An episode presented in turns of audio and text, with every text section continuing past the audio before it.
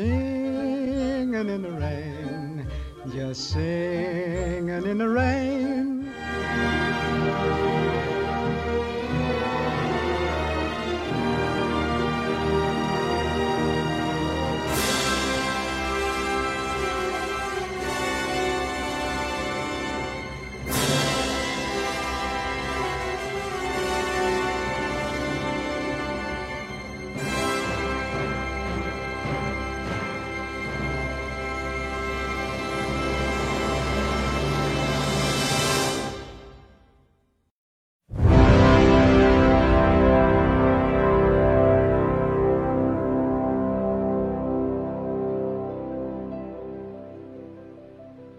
震荡波又回来了，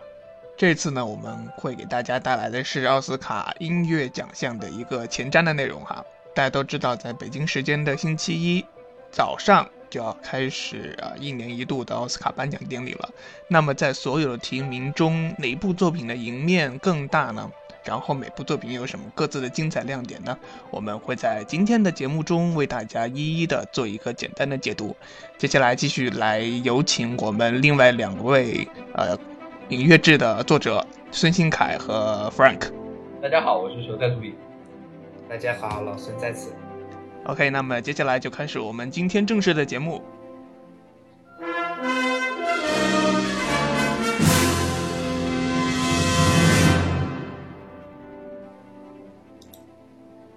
呃，想必大家已经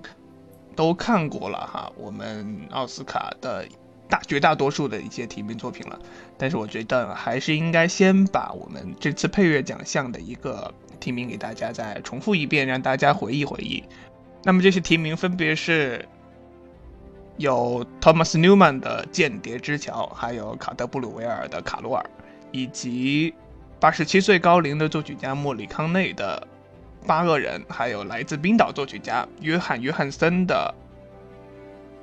《边境杀手》，嗯，对，还有我们约翰·威廉姆斯的《星球大战：原力觉醒》。这五部配乐，我想每个人肯定有自己心中的一个喜好哈。那么，我们就还是先说一说，从按照我们字母的先后顺序来说一说每部作品的一个小小的我们一个观点吧，好吧？那么第一部是《间谍之桥》，两位应该都看过了，有没有什么样的一些看法可以传达一下呢？那我先说吧。呃，就是首先这部作品的配乐，呃，其实很短，就只有三四十分钟的样子，就是相对于斯皮尔伯格这个之前和约翰威廉姆斯合作那些作品来说，可以就是说篇幅很少的，而且呢。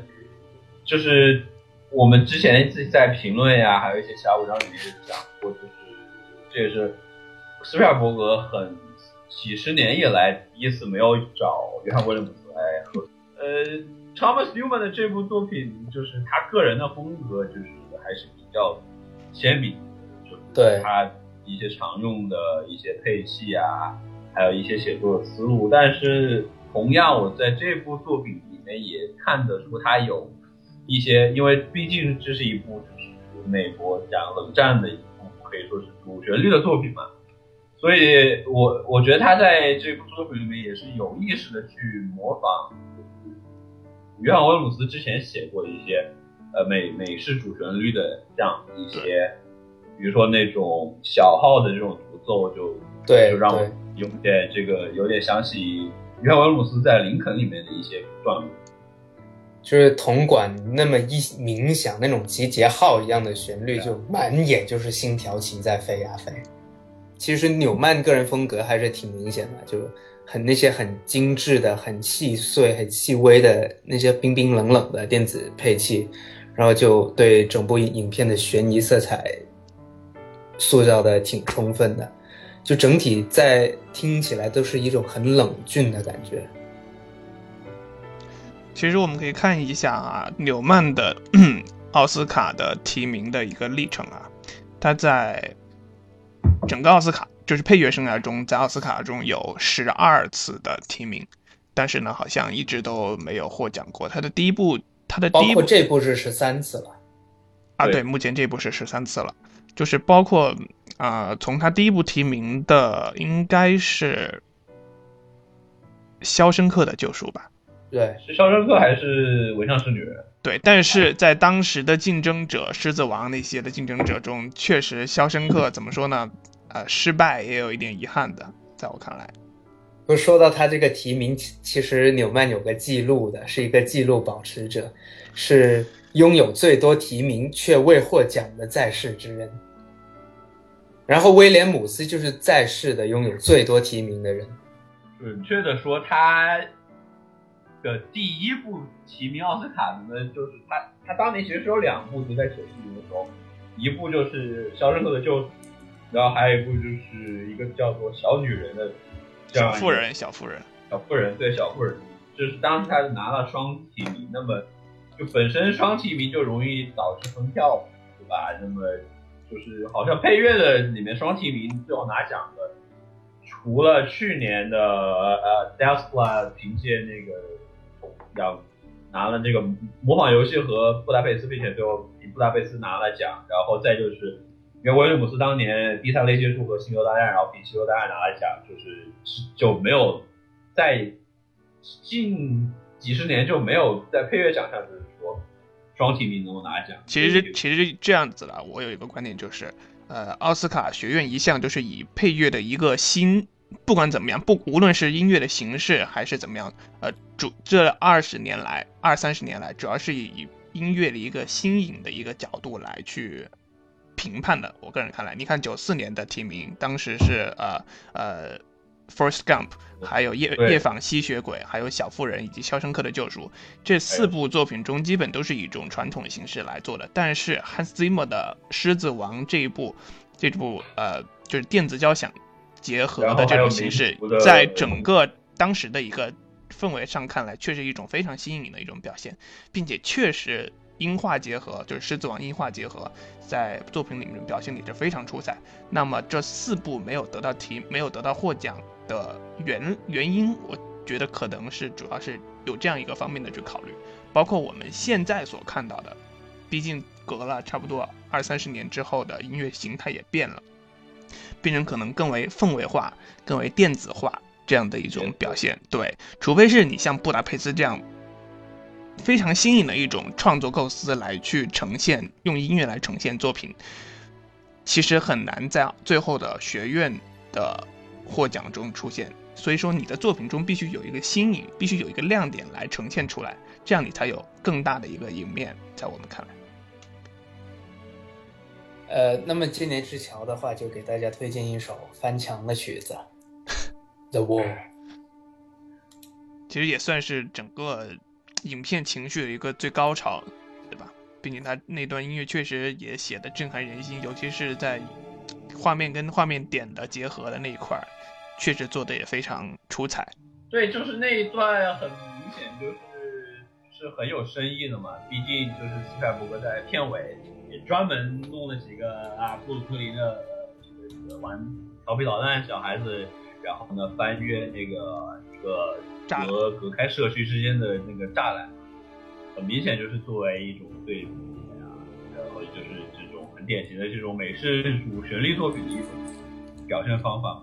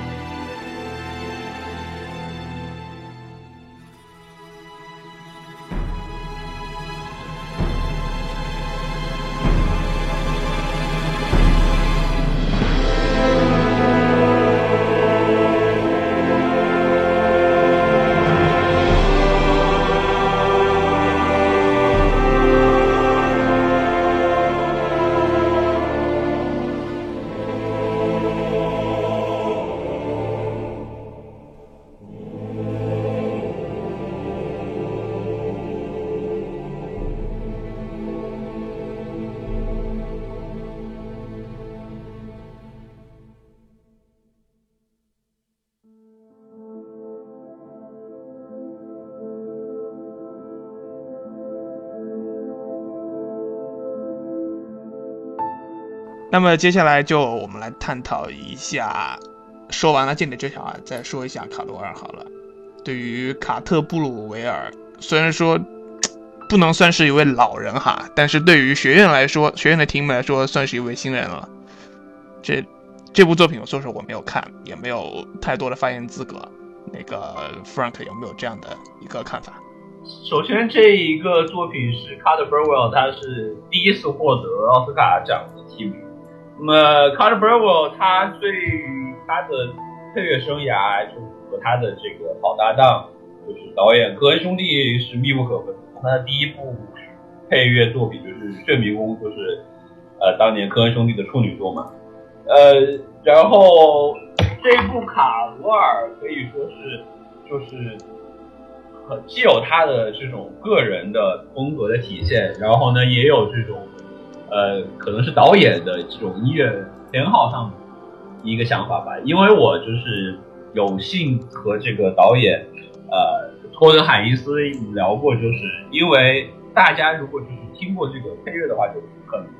很容不难会就很容易就是联想到这个配乐和这个格拉斯的。他的一些极简主义作品，对他其实其中有一段风格是非常像菲利普格斯的，尤其是他的那个，就是尤其是菲利普格斯当年给时时刻刻的配乐，对这个是呃拿了奥斯卡奖的，拿了奥斯卡最佳配乐的这部作品，拿了拿了最佳配乐的提名，没有拿奖。啊好，呃，就是托塔耶斯，就是他自己也就是说，他告诉我说是确实是在初剪的时候用了很多。呃，菲鲁格拉斯就包括有时时刻刻的作为这个临时临时音乐，所以很明显他就是，而而卡特布尔他的之前一些作品其实也有很多这种极简主义的这种调调在里面，而且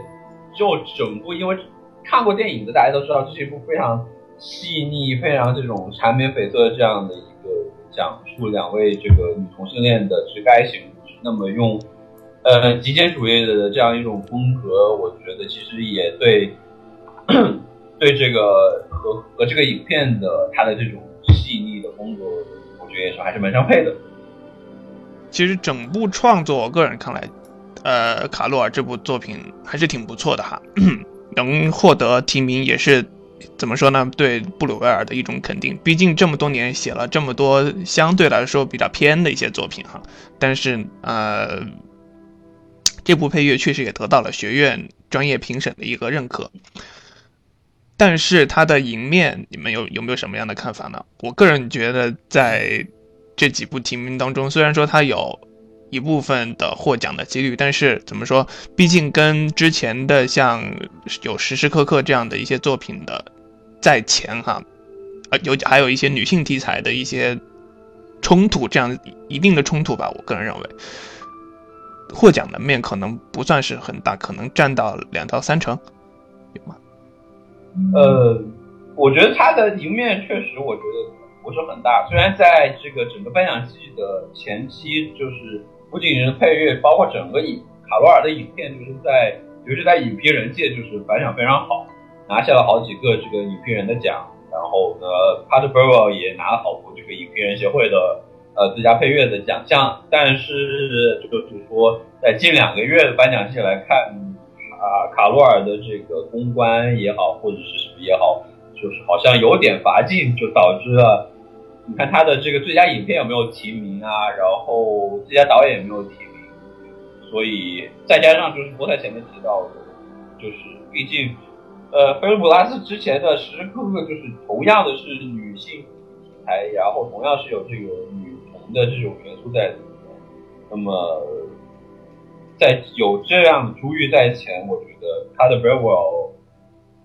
呃，也很难凭这一部作品就拿奖。但是我觉得他这次能够拿到提名，就是对他来说就已经非常不错了。嗯，那么他这部呃创作的精彩的一些段落哈，我们三个人觉得。他的一些主题旋律写的好像还是挺不错的，啊，博威尔他其实就是看他以前的作品，包括现在，他都是比较偏向小编制乐队这样的创作，比如说像那个呃死了是杀手没有假期吗？对，杀这个杀手没有假期，杀手杀手没有假期呀、然后还有很多别的作品都是乐器不多，但是都很精致的这样一种感觉。卡罗尔也是一样，主要的他的那些拿手的几个乐器，一把单簧管，然后竖琴，然后一把大提琴，然后在钢琴的串联之下，就把整个音乐构架就建立起来了。然后也是这种很少乐器的这种创作，让每个声部都有很充分的饱满的体现。然后包括这个整张专辑，包括音乐的后期混音，都是让音场十分贴近听众的，就让整个音乐听起来是有种诉说的感觉私。密，对很私密的感觉。对，诉说就是像海报上凯特·布兰切特那个在耳边嘀嘀咕咕的感觉，是不是呢？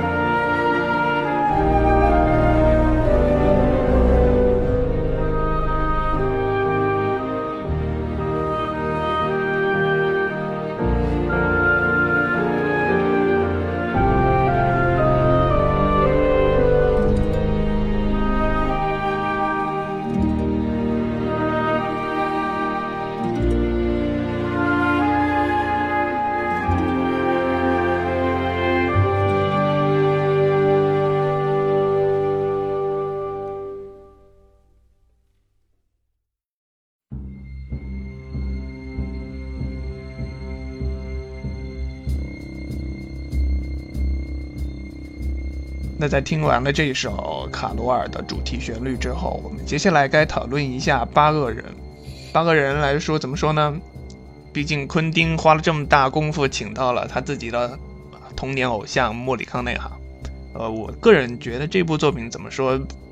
不能算是莫里康内的一种全新的，呃，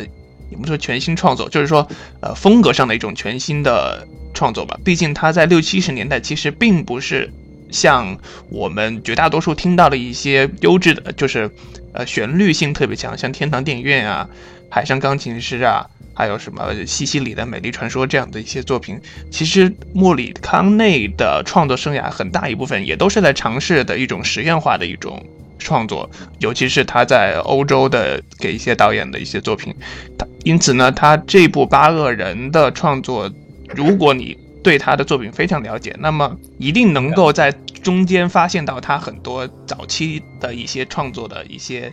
影子。其实我觉得这部作品应该孙兴凯比较有发言权一点。我也就是看过那么两次，呃，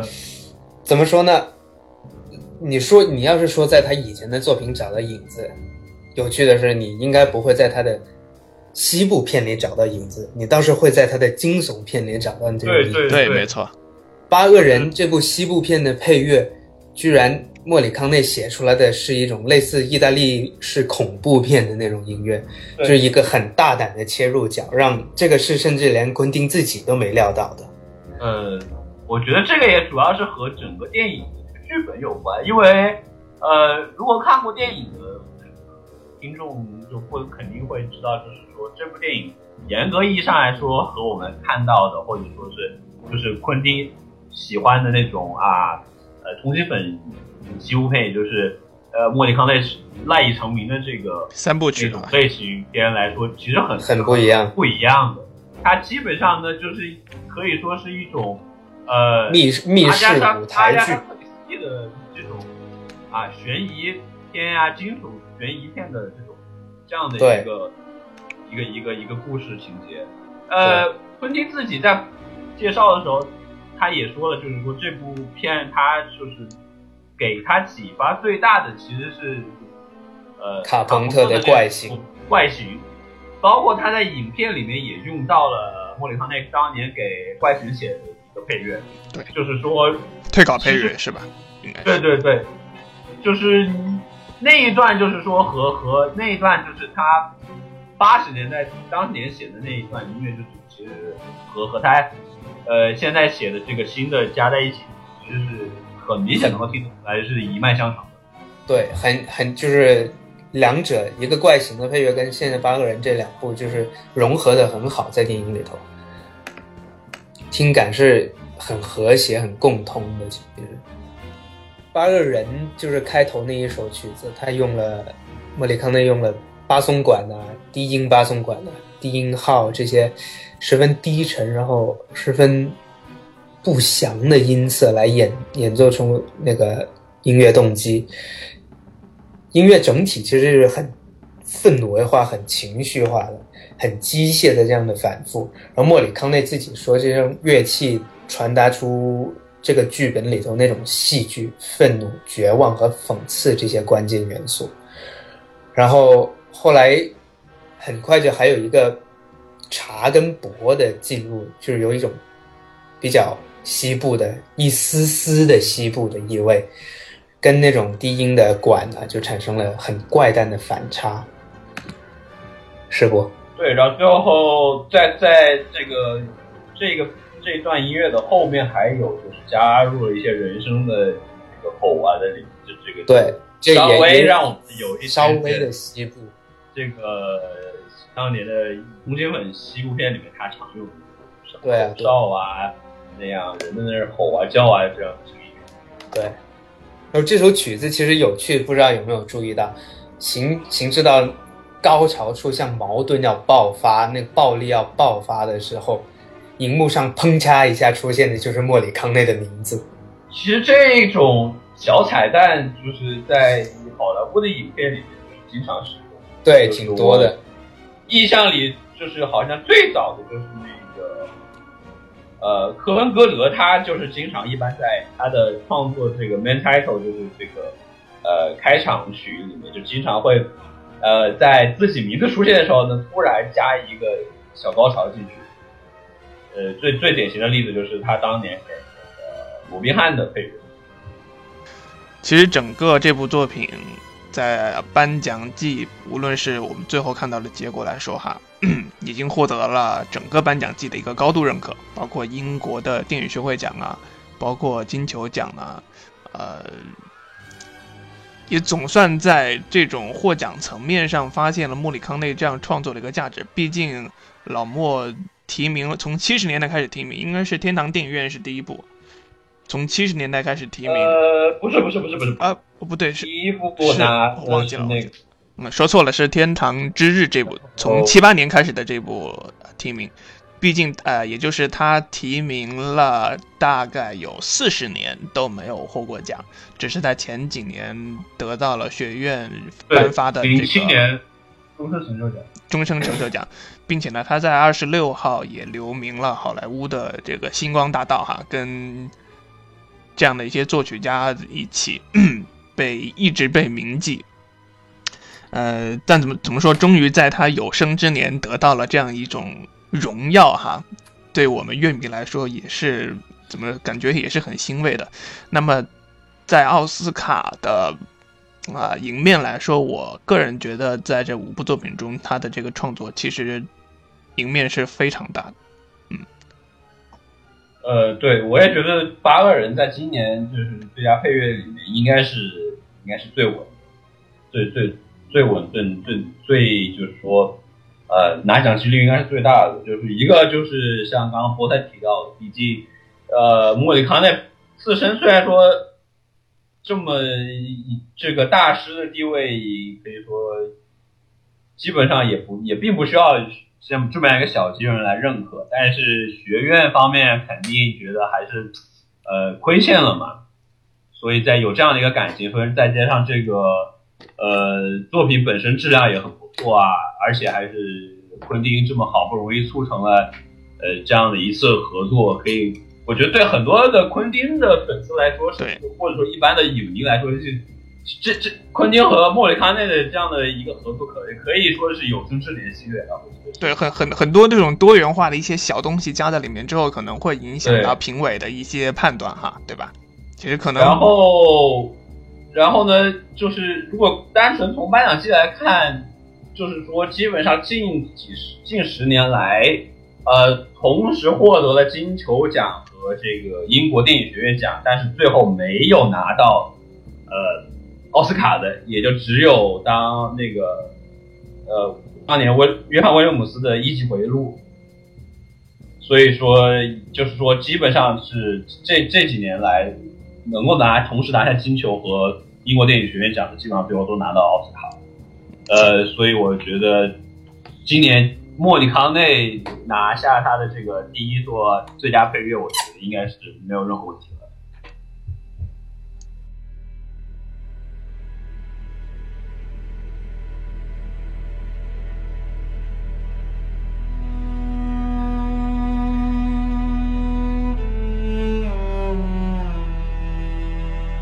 除了这么些老元老级人物呢，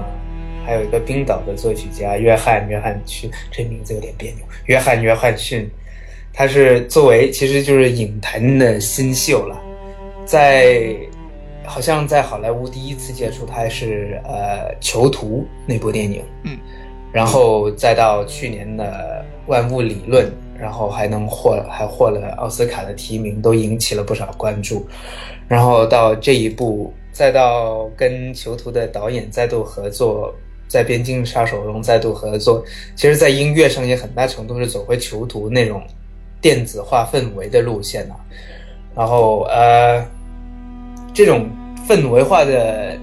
配乐对电影的情绪塑造，真是就是可谓一绝，简洁，不拖拉，不花哨。然后，电子鼓机啪啪啪循环出来的节奏，就是。让整部紧张电影的紧张气氛是达到了一个很紧绷的地步，然后呃，他还能把场景之间很有机的这种联系起来，因为这种音乐不纠不不太追求踩点，然后像公路忽然转到飞机上，然后俯视大地的那些那几个镜头都是很。那种配配乐都是很有出彩的，然后呃，菠菜有什么说的？其实我觉得对于约翰约翰逊来说，作为这样一个新人来说，能连续两次获得奥斯卡提名，对我个人来讲是有点惊讶的，并且他这两部的创作风格其实是有相当大的一个差别的哈。嗯嗯，我觉得就是这两部差别，我觉得。去年就是很明显，就是在呃故意去迎合这种学院的审美风格，因为就是万物理论，首先这部影片就是可以说是一个非常标准的一个呃冲奥的这么样一个作品，一个名人传记片啊，然后还是这种有这种有缺陷的名人传记片，就是一再加上他的这个剧本也很工整，而那部作品里面，约翰约翰逊的。呃，这个配乐很大程度上是在模仿 Alexander Desplat 的那些文艺片的风格。呃，但是呢，很明显到了这一步，就是又回到了他的一种比较个人化的一种风格的一种感觉，就是包括像前面新凯提到，就是用这种电子啊、氛围啊，当然也还有在就是就整体一一种比较呃。呃，收敛的这样的一种效果吧。然后呢，约翰约翰逊其实他是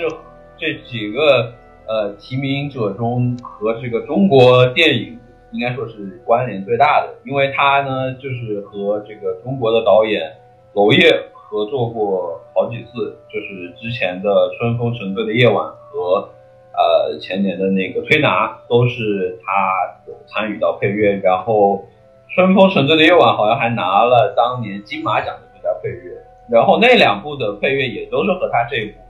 的风格很像，就是以这种呃电子氛围化的这样一种呃配乐的风格吧。其实这种风格在整个奥斯卡提名历史里面来说，感觉并没有占尽特别大的优势。除了一三年的这那部《地心引力》以外啊，就是 Stephen Prince 的这部《Prince》对吧？社交社交社交网络对啊，社交网络拿了奖。然后龙纹身拿了提名，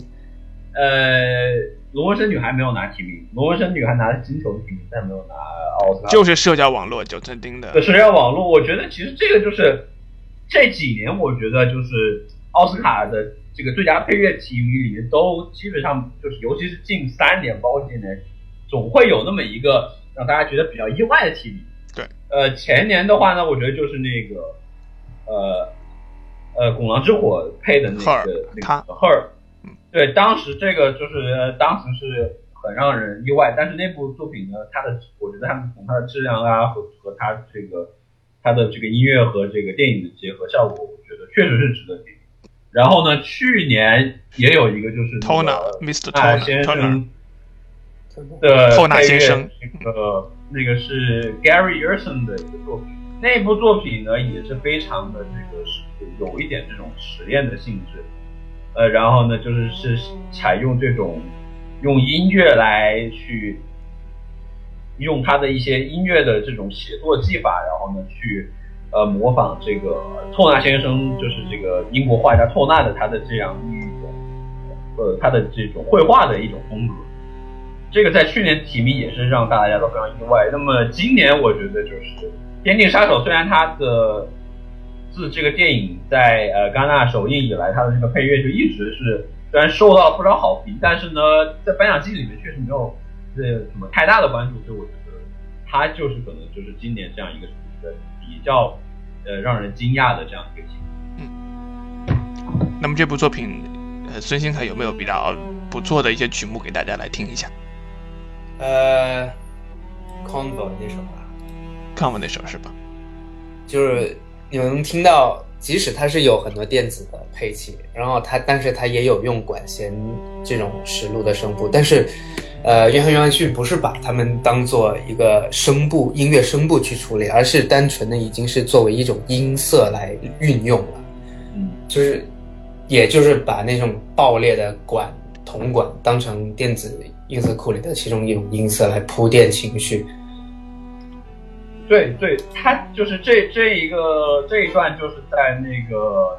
呃电影里面，就是在那个边界交火的那一段，就是在在高速高速路美墨边境的那个高速边界的交火那段，就是尤其是我我印象最深刻，就那那个那个铜管的那那个非常不和谐的那个声音，就是把整个的这个呃气氛就一下子紧绷起来了。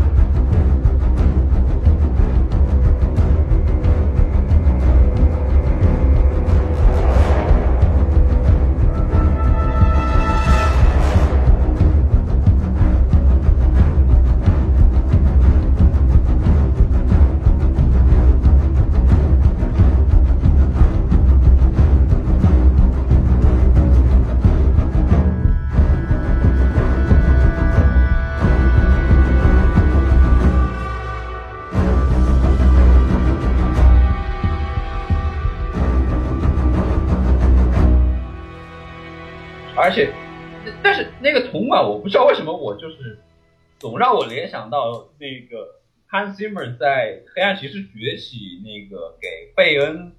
抢飞机的那个里面的一个一个铜管的运用，我觉得总让我想到那一段。其实怎么说，好莱坞很大一部分这种场景写作是相通的，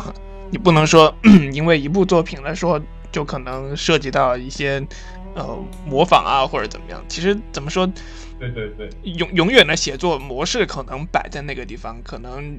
从不同这么，毕竟好莱坞年产这么多影片，总有那么一两部作品可能会有一定的雷同啊。雷同，对，没错。说到我我我的意思就是说，他们这两个思路就很明显是相同，就是都是一个呃非常这个紧绷的节奏，然后用这样一个同款的一个不和谐的声音，然后来来来做完这样一个效果。说到雷同，其实有一个有趣的，就是两部提名的作品，一个《星战》，一个是《八恶人》。在《星战》里头，那个 Kylo Ren 的动机前四个音跟《八恶人》那里头一个危险的一个动机是一样的，这也是其实就是雷同吧，一个巧合吧。对，巧合。其实就像就像呃去去年还是前年，季末的《为奴十二载》的里头一个旋律跟《地心引力》的旋律又是巧合的碰到了一起。嗯，那既然说到《星球大战》哈，其实《星球大战》我们之前也说了很多了，约翰威太多了。对约翰威廉姆斯这次这次的创作确实很不错，包括一些新的主题啊、新的场景写作、啊，都让我们啊眼前一亮。跟他之前的林肯战马这种呃老旧的学院派的创作来说，是完全呃更可能说更更更追求更高一种档次吧。呃，但是这部作品毕竟这种在奥斯卡配乐奖项提名的历史上啊，这种系列创作，呃，连续提名再获奖，对，但是最后获奖的作品非常少，呃，好像就是之前《指环王》第一部、第三部这样的连续提名，然后嗯呃，第一部、第三部都获奖了，这样子就是霍华德·希尔的作品，嗯，但是。啊，对，还有《教父》这种史诗 史诗的创作，但是怎么说，就是我们如果单谈《指环王》的配乐来说，确实第三部的新素材、新主题，并且整个的的创作结构写法都比第一部确实也要更精彩、更让人觉得震撼。所以说他拿奖其实也并不是很让人意外的事情。但是对对于《星球大战：原力觉醒》来说，啊，针对他第一部就是头一部这样惊为人，给人们在当时七十年代给人惊为人天的感觉之后，那么像《星球大战》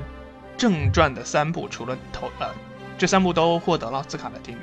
但是也只有第一部得了奖。那么反过来，我们再看一二零一五年这样的创作，呃，就像刚才所说，其实约翰威廉姆斯依然是保持了自己一贯的一种写作的手法，但是也确实没有很出彩的一些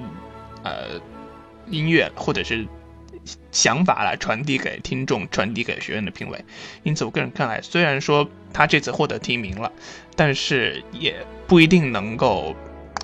获得更高的一个青睐，尤其是在大众评委，就是所有学院在最终投票的时候，能够获得最终的青睐。呃，对，我也觉得，而且另外一方面就是可以看得到，就约翰威尔姆斯近些年基本上有作品他就能够拿到提名，这个也是就是说学院对他的一个生涯的一种肯定吧。但是呢，毕竟他也是目前他已经拿到了五座呃这个最佳配乐的这个小金人，而那么很明显，大家可能就会对他的这个呃要求。当然，我觉得可能会会会比其他的人要更高一些。对就是，自我突破，希望能够对啊，就是因为你看他就是上一次，就是他最后一次拿最佳配乐还是在辛德勒名单。嗯，辛德勒的名单，哪怕包括后面九九九九八年的这个《拯救大兵瑞恩》呀也好啊，包括后面的这个《哈利波特》系列也好啊，就是都只拿到提名，没有拿没有获奖，就是很明显学院对他的这个期待值还是很高的。但是呢，不过尽管他这部没有可能不太可能会拿奖，但是我觉得这部能够拿到提名其实也是很不错的，因为呃，前传的三部曲里面呢，就是一部提名都没有，都没有拿到拿到提名，所以呢，这一部他能够拿到提名，我觉得还是已经我觉得很不错。其实这部作品的曲目音乐怎么说呢？确实太好听了，我们都不知道推荐什么样的曲目了。但是万里挑一吧，万里挑一吧，万里挑一只能就是选女主角雷伊的那那个主题吧。对那我们一起再回味一下这样的一个精彩的创作。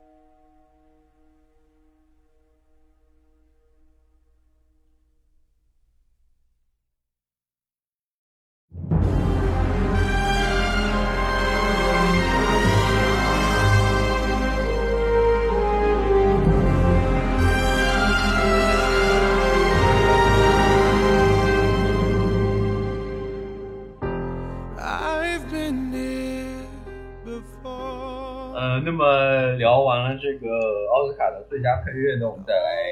稍微讲一下这个奥斯卡今年这个获得最佳呃原创歌曲的这个提名。呃，这个名单呢分别是《Fifty Shades of Grey》里面的这个 Ernest，然后呢《Racing Extinction》的 Mata Ray，然后 Youth 的呃 Simple Song Number Three，啊 Hunting Ground 的 Till It Happened to You，然后呢 Spectre 的 Writings on the Wall。呃，今年这个提名名单很很有意思的是，有两首歌曲都是这个呃纪录片的，就是一个是 Marta Ray 和这个呃 Till It Happens to You，就其中这个 Till It Till It Happens to You 还是这个 Lady Gaga 的这样一个作品。其实这个也是呃这个奖项一贯的趋势，就是它的这个提名呃提名者呢基本上都是啊这个流行音乐界的。一些非常有响当当的人物，就比如说，呃，今年这个 Lady Gaga 呀，Sam Smith 啊，然后包括之前有之前获奖的这个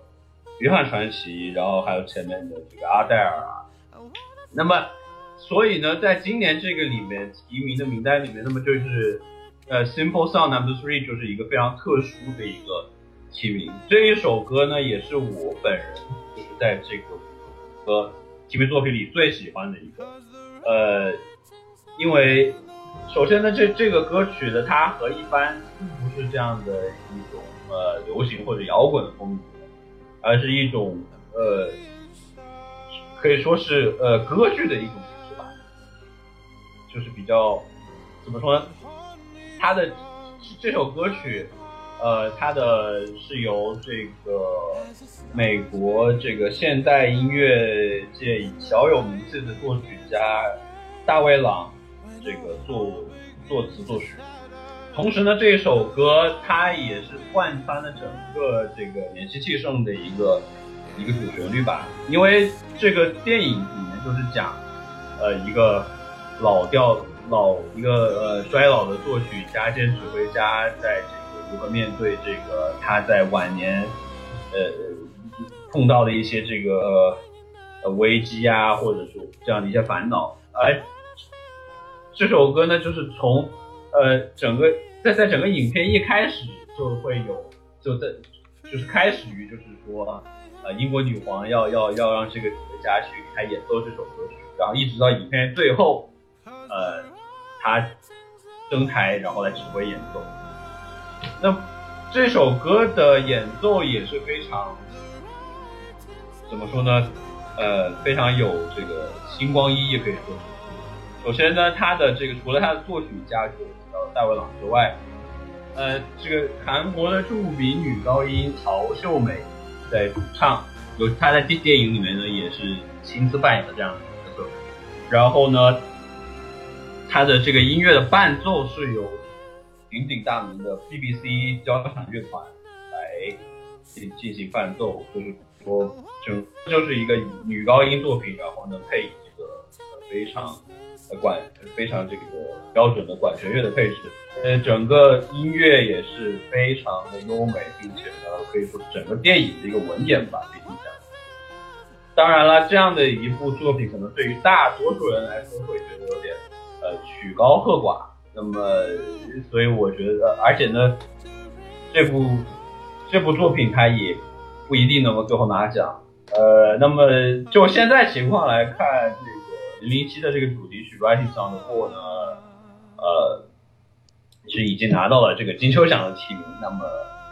，Lady Gaga 那首曲子呢，可能也是我觉得赢面比较大吧。我不知道你们两位有没有什么看法呢？我作为土鳖的粉呢，我真是是超级希望 Lady Gaga 能赢了，当然是。然后，倒是我不怎么喜欢幽灵党那首《墙上乱写字》那首歌，整个整个听起来，他的那个音乐的风格走的就是阿黛尔的那首，呃。千木危机的路线，然而呢，然而呢，零零七那么铁血方刚的男男的电影，他唱的好像就是那种那么柔情的感觉的感觉，对，有点让人淡淡约隐隐疼。就是这部确实它的风格和这个 Skyfall 很像，但是呢，我也不是很赞同。直接凯可能就是说对 Writing 上如果这个。一个观点，因为毕竟就是说，大家如果看过电影就知道，就是呃，这部片里面呢讲零零七的这个感情呢，还是讲了很多的，所以呢，用这么样一个看着比较非常呃柔情的这样的一个风格呢，我觉得其实也是很正常的。但是去年的呃前就是上一部。他的感情讲的很少，但是觉得 Skyfall 主要营造了那种比较悲壮啊、悲情那种感觉在里头。Skyfall 比较大气，我觉得。对啊。Writing on Writing on the Wall 比较小气，显得。对啊，因为毕竟他这个还是主要是讲这个啊方宇堂和这个方德的这样一个感情嘛。当然了，如果这个今年 Lady Gaga 如果拿奖。对他来说，他的颁奖季真的就是非常的这个圆满。因为之前扫歌了没？因为对啊，他之前在这个，我就说如果纯粹在讲影视方面，他之前还在金球奖拿下了这个这个迷你剧的这个影后，是吧？然后呢，现在然后又在凭借那个美国恐怖故事嘛，拿了这个迷你剧的影后。然后如果现在呢，又凭这个奥斯卡拿这个呃最佳歌曲，我觉得他他是有可以可以去冲一下这个 ETOC，就是演艺美国这个演艺圈的这个大满贯嘛，就是托尼奖戏剧，然后奥斯卡电影，然后艾美奖电视，然后格莱美的这个歌曲大满贯，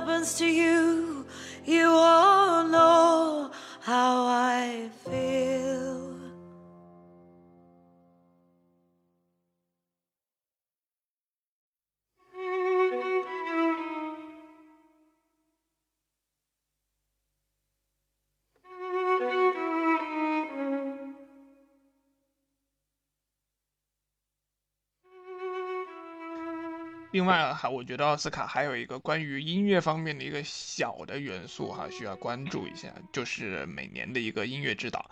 呃，记得之前都是一些比较大咖的一些作曲家来承担这个岗位。呃，据我所知道的哈，像零二年的约翰威廉姆斯啊，然后还有最近几年的那个 Michael Giacchino 啊，还有好莱坞的传奇配器士哈，威廉姆罗斯，这三位都是比较常驻的一个呃奥斯卡的音乐指导的这个职位。呃，今年公布的音乐指导是叫 Harold We Harold Wheeler，呃，看了一下他的履历哈，虽然说是一位四三年的七十二岁高龄的作曲家，但是他也有相当经验在那个美国的颁奖礼啊，以及这样的上面做一些音乐指导。嗯，现在很可惜啊，我们也是看不到了，尤其是在最近几年都看不到。每年在配乐奖项前可能会有一段串烧啊，或者是这样的，就特别针对配乐这样做的一个演出。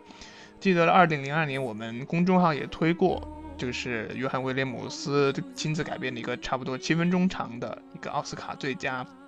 经典主题的大串烧。那次演出确实大获成功，并且那一直到现在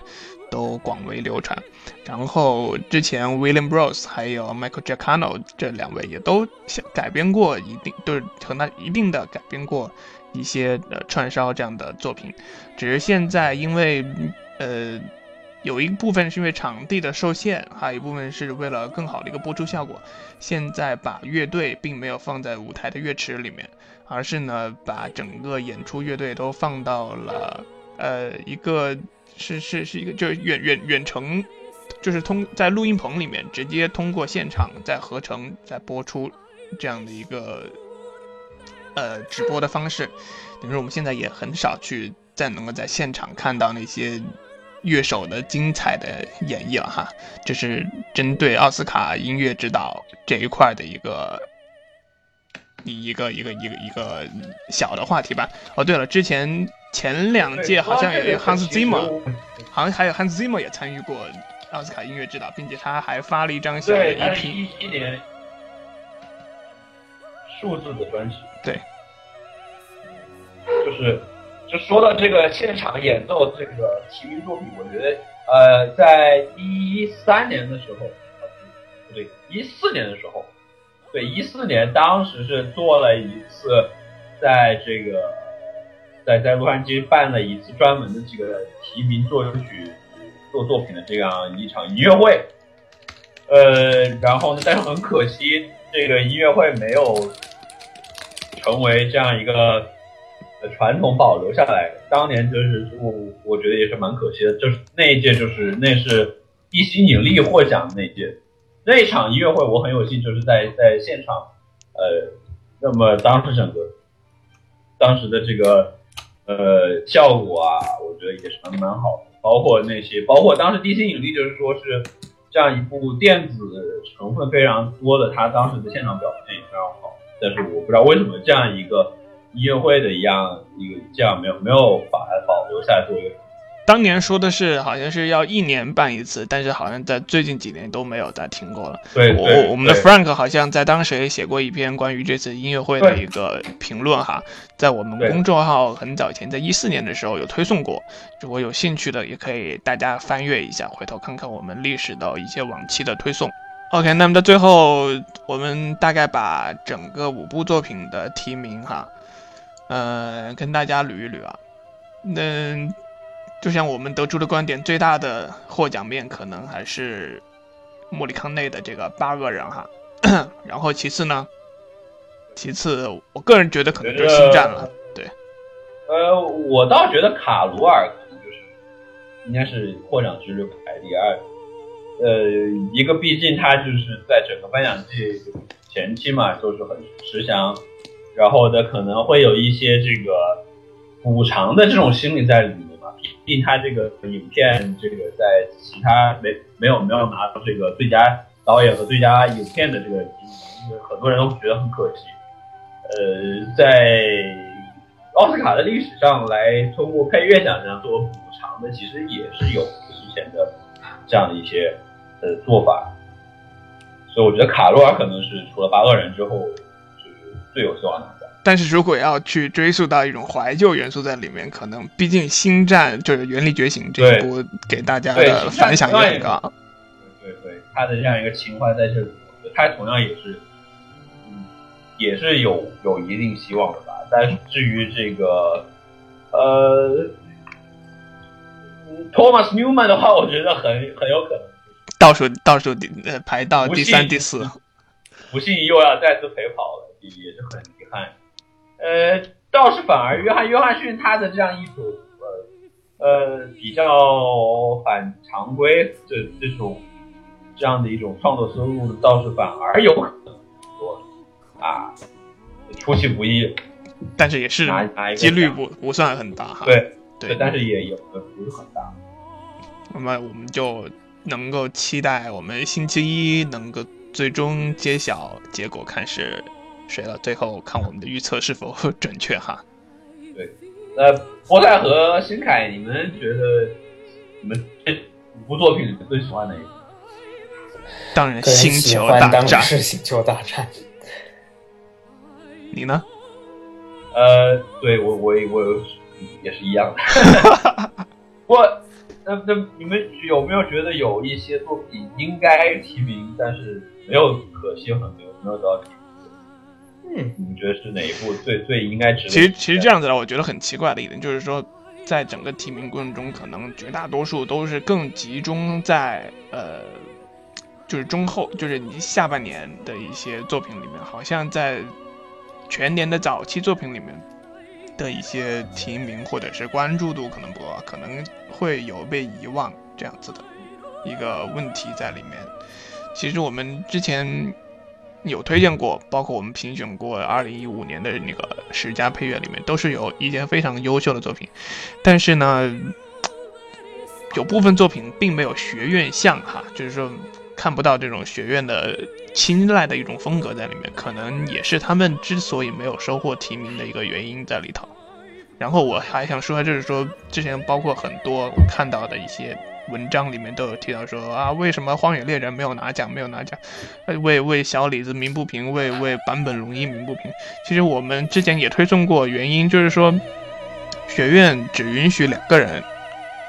最多两个两个作曲家在里面，而《荒野猎人》这个这个解释也不是很准确，就是对呃，其实按照这个学院的这个最新的标准，它并不是说。不是不允许合作的，而只是说呢，你俩你这个合作，一个是要两个人的地位等同，呃，再一个呢，就是你这个要必须是有机的合作，就不能说是你